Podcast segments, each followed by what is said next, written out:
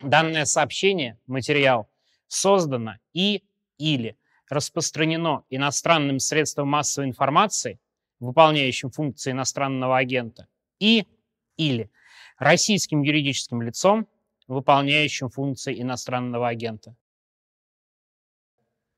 Это лицо теперь я. Ролик, который вы будете смотреть, я записал еще на прошлой неделе. Но так вышло, что 29 сентября меня объявили иностранным агентом. И я вынужден теперь свои ролики предварять вот этой большой заставкой. Увы, если я не буду этого делать, меня ждут штрафы и уголовное дело. Повторю, ролик я записывал до, поэтому немножко не удивляйтесь, что он выходит чуть позже. И на всякий случай, в 55 раз напомню, обязательно ставьте лайки, пишите комментарии. Увы, мне теперь на них не будет очень удобно отвечать. И подписывайтесь на Patreon. Самое важное и для меня, и для медиазоны, чтобы у нас оставались свои зрители, свои читатели. Я очень рассчитываю на вас.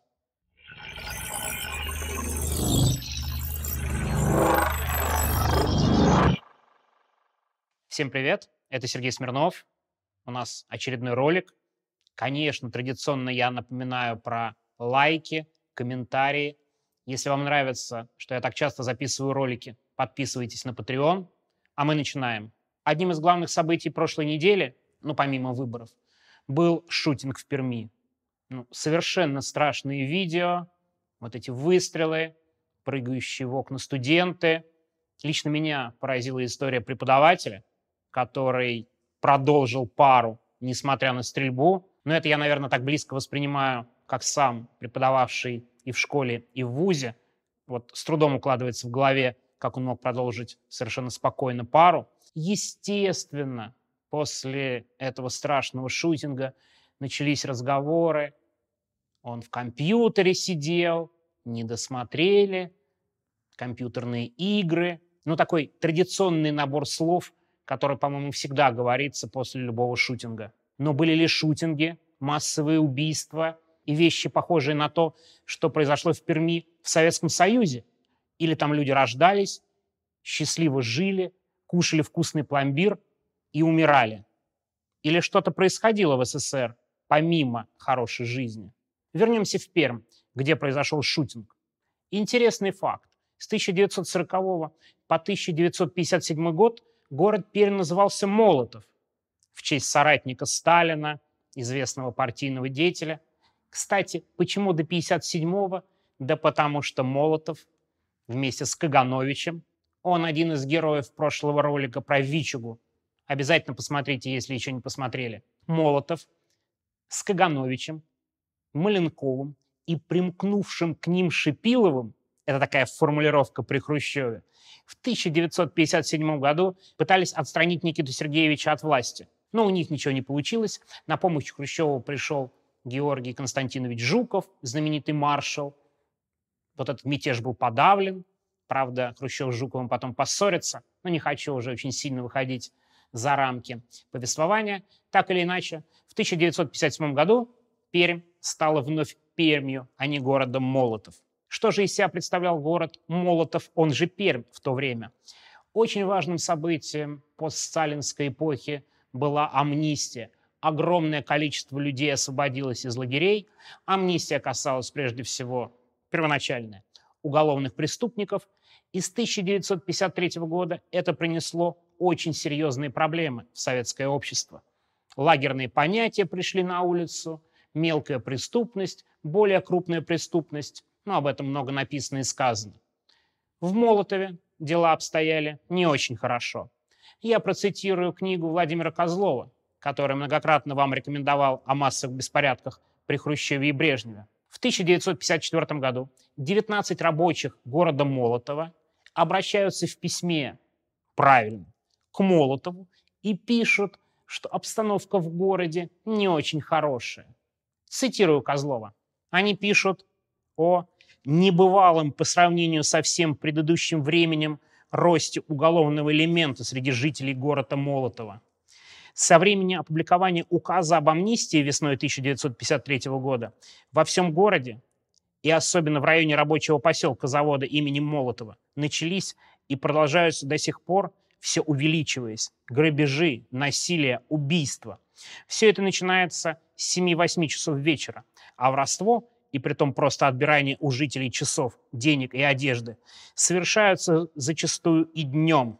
Все это, подчеркивали авторы письма, только сотая доля процента от всего числа творящихся беззаконий, которые мы, советские люди, вынуждены терпеть. Правда, не очень рабочая обстановка в городе Молотов. И нет оснований считать, что к 1958 году, о котором я сегодня буду рассказывать, обстановка в области изменилась. Правда, речь пойдет не о городе Молотов, а о поселке Лямино, недалеко от города Чусовой в Пермской области. В дальнейшем я буду ориентироваться на книгу Алексея Ракитина. Это такой коллективный псевдоним авторов. Вот его книгу «Социализм не порождает преступности», где изложена версия событий в Пермской области в 1858 году. Я, кстати, призываю, покупайте книги, читайте. Это очень интересная книга о криминале в СССР, о маньяках, об убийцах. Вообще Алексей Ракитин, ну, в кавычках, известен своей версией про группу Дятлова, о том, что это была игра спецслужб. Ну, такая экстравагантная версия. Тем не менее, он ориентируется в своей книге на документы, на протоколы дел, поэтому излагаю в основном, что было написано у него, помимо сухой сводки, которая была опубликована Евгением Жирновым в «Коммерсанте власть», мы ее тоже, безусловно, поцитируем. Итак, поселок Лямина, Михаил Целаусов. Ему 24 года, но он сделал уже внушительную карьеру. Начинал как рабочий, но понял, что продвигаться очень выгодно и удобно по партийной линии. Но он еще молодой человек. Какая партия? Поэтому лучший путь – это комсомол. Он меняет несколько позиций и становится комсоргом – при строительной школе номер 6 в Лямино. А что? Очень неплохая должность. Он ничем не занимается помимо комсомольской работы, организация, отпуски, отгулы, проведение идеологических мероприятий. Хорошая карьера молодого человека. А строительная школа достаточно большая. 400 человек, из них очень много девушек, которые приезжают учиться в Лямино и живут в общежитии. Конечно, в Советском Союзе не было харасмента. Тем не менее, Целоусов вступает, как пишут авторы, в интимные отношения с многими несовершеннолетними девушками при этой школе. А одна из них даже забеременела. И это становится очень серьезной проблемой для комсорга. Его вызывает директор, ну и другие партийные функционеры, и говорят, решай-ка ты свои проблемы. А как можно решить проблемы с беременной девушкой? Ну, выход один – жениться. Целаусов не очень хочет жениться. Мало того, что 24 года, у него там много других девушек, так еще и карьера под вопросом. Несовершеннолетняя, ученица школы. Целаусову это все не нравится. Естественно, он переживает по этому поводу. И 11 февраля 1958 года сильно пьет. То есть тяжелая психологическая ситуация, нужно сделать какой-то выбор. И тут ему приходит в голову идея, о мотивах мы пока точно не знаем, что необходимо отомстить обидчикам и наказать тех, кто испортил ему жизнь и требует жениться. Идея прийти к директору этой школы подвыпивший Целаусов решает взять с собой винтовку, которая лежит в школе. Он вламывается в кабинет директора, надеясь, что там ключ от заветного шкафа, где лежит мелкокалиберная винтовка, которую использует ДСАФ. Но он не находит ключа и, как пишет Ракитин, я сейчас буду практически цитировать его, Целоусов испражняется в кабинете директора и подтирается вымпелом с изображением Ленина. Но вы же понимаете, что это было расценено как антисоветское выступление. Целоусов не находит ключа, но вдруг вспоминает, что он лежит в другом месте. Он вламывается в еще один кабинет, достает ключ и открывает помещение, где ружье. Он очень рад. У него ружье, у него патроны, и он идет к директору, который нанес ему обиды, заставляет жениться и вообще распекает за распущенность и аморальное поведение. Кстати, аморальное поведение – классический термин советского времени. Я думаю, многие его из тех, кто смотрит этот ролик, помнят. Февраль, холодно. Салаусов с винтовкой идет по поселку и довольно лихорадочно стреляет несколько раз. Ну, он пьяный, у него цель дойти до директора. Навстречу ему идут двое мужиков и спрашивают, зачем ты стреляешь? Целоусов стреляет в голову одному и убивает его сразу. Перезаряжает ружье и стреляет в другого. Тот смертельно ранен, и он истечет кровью на темной улице Пермского поселка. Цели у Целоусова меняются. Он забывает про директора и направляется в общежитие, где живут девушки, в том числе те, с которыми он встречался. Заходя в общежитие, он сразу открывает огонь на поражение. Он стреляет. Одна из серьезных проблем. Повторю, февраль. Здание вряд ли очень хорошее. Но представляете себе общежитие для молодежи? Холодно, поэтому окна заделывают специальной, ну, то ли бумагой, то ли чем-то еще заклеивают, чтобы не дуло. И это мешает открывать окна и бежать от убийцы. Целоусов ходит по общежитию и начинает расстреливать всех, кого встречает. Далее цитата из книги Ракитина. Как это не покажется удивительным, но девушки, раненые в начале нападения и прикинувшиеся мертвыми, остались живы. Зато погибли именно те, что поначалу успели спрятаться. Целоусов открывает дверь в каждую буквально комнату, рыскает там, ищет забравшихся девушек под кровать или спрятавшихся в шкаф и стреляет. Иногда два раза, а иногда даже три для верности. Вот такой маньяк ходит по общежитию, он находит в одной из комнат бутылку водки, он успевает выпить, закусить. Всего в общежитии он находится минут 10. Потом он выходит на улицу, чтобы продолжить гулять по поселку. Несколько девушек бегут и рассказывают о произошедшем оперуполномоченному участковому Понусову. Ну да, вот такая фамилия.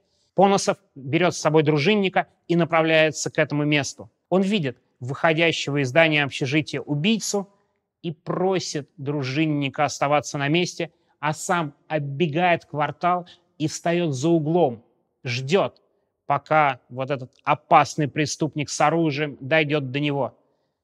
Когда он подходит к этому углу, Поносов бросается на него, отнимает ружье, не позволяет выстрелить и через некоторое время задерживает вот этого безумца. Обращая внимание, участковый повел себя очень профессионально, смог избежать дальнейших жертв и в одиночку буквально справился с опасным преступником. Практически, как недавно, пермские полицейские, которые тоже, безусловно, были на уровне. А теперь по журналу «Коммерсант. Власть» процитирую сухую сводку произошедшего в этот день в Лямино.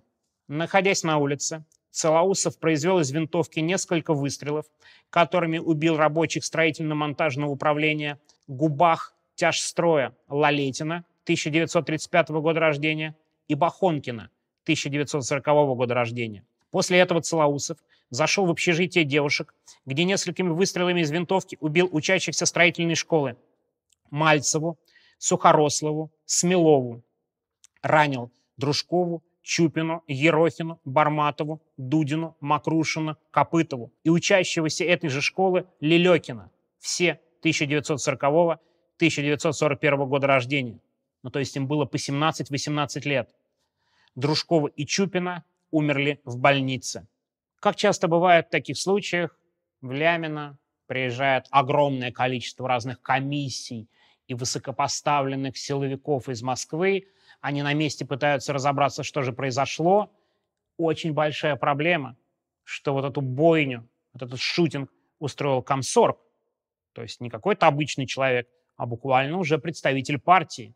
Алексей Ракитин в своей книге предполагает, что об этом шутинге было доложено Хрущеву. Ну, кстати говоря, я в этом особо не сомневаюсь. Но, скорее всего, доложено. Семь убитых, шесть раненых. Но это, правда, чрезвычайная ситуация и для Советского Союза того времени.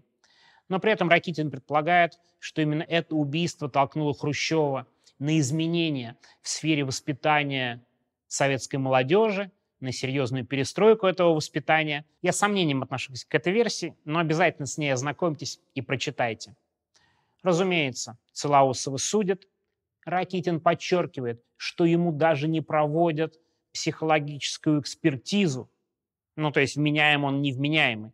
Ну, потому что разве комсомольский организатор, именно так расшифровывается комсорг, может быть невменяемым человеком? тогда есть очень большие вопросы к тому, кто его принимал, кто его на эту должность ставил, а где были врачи. Поэтому даже никакой психологической экспертизы, он признан автоматически вменяемым. Интересно, что он в своих прошениях на помилование всерьез надеется на смягчение наказания. А как вы понимаете, в 1958 году он, разумеется, был приговорен за семь убитых и шестерых раненых к высшей мере наказания. Опять же, естественно, никто отменять решение о расстреле не стал. Известно, что Целоусов был расстрелян в феврале 1959 года, спустя год после бойни в поселке Лямино. В мае этого года журналисты пермского издания 59.ru, вообще рекомендую это издание, очень хорошее, они прекрасно освещали недавний шутинг в Перми, они съездили в Лямино, пытаясь найти какие-то свидетельства. Что же осталось? Найти, может быть, очевидцев, кто помнил об этом расстреле. Но, к сожалению, единственное, буквально, что они смогли выяснить на месте, встретив 90-летнюю женщину, ну, какая-то довольно дежурная фраза. Я ее вам процитирую, а она оказалась буквально самой интересной из репортажа 59.ru. Было такое, отвечает женщина на наши вопросы. Да, я работала в больнице, но позже. Всех этих молодых людей я лично не знала. После трагедии был страх, но на улицу не боялись выходить, потому что убийцу сразу схватили. Ну, к сожалению, никаких особых подробностей, кроме сухой милицейской сводки и книги Ракитина по документам этого дела, у нас нет. Какой же вывод можно сделать из всей этой истории? Ну, во-первых, в Советском Союзе, как видите, были такие явления, как харасмент, ну, понятно, что они по-другому назывались, но тем не менее, и шутинг. Ну, можно назвать это массовым убийством, но все равно это близко. Тем более, что мотивы преступника так и не были выяснены. Ракитин в своей книге называет эту бойню безмотивным убийством. Есть такой термин. Тем не менее, на 100% мы не можем гарантировать, что было в голове у Целоусова. В конце концов, давая показания, он заботился и пытался спасти свою жизнь. Возможно, это массовое убийство он задумывал и ранее. Может быть и нет, это было спонтанным решением. Тем не менее, такая страшная трагедия произошла в 1958 году. Разумеется, об этом нигде не писали и не говорили в Советском Союзе. Потому что, как известно, в СССР не может быть шутингов и массовых убийств. Это все оттуда, с Запада, а советский человек, он, разумеется, другой. И последнее, что я хочу сказать про шутинги.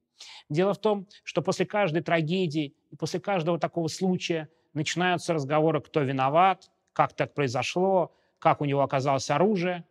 Хочу, мне кажется, немного разочаровать тех, кто надеется, что есть универсальное средство, которое сможет вычислять таких опасных людей, убийц, потенциальных колумбайнеров. Это крайне сложная задача, несмотря на все усилия полиции и следственных органов, особенно когда человек одиночка, когда он психопат, когда он умеет скрывать мотивы своего поведения. Вот сейчас повысили срок владения оружием с 18 до 21 года. а Целаусова было, напомню, 24. Маньяк и психопат вполне может подождать три года, а может и больше, о чем свидетельствует страшная история из Лямина. Сегодня был, ну, как мне лично кажется, довольно необычный ролик. Речь не шла о беспорядках, о каких-то волнениях, но мне кажется, она тоже очень хорошо описывает СССР и другой мир, и особенно то, что этот случай расстрела полностью скрыли от других советских людей, не сделали публичными. Да, был и такой Советский Союз. И я продолжу рассказывать о другом Советском Союзе в наших следующих роликах. Ну и, как обычно, в конце ставьте лайки, оставляйте комментарии и подписывайтесь на Patreon. Всего доброго, до свидания.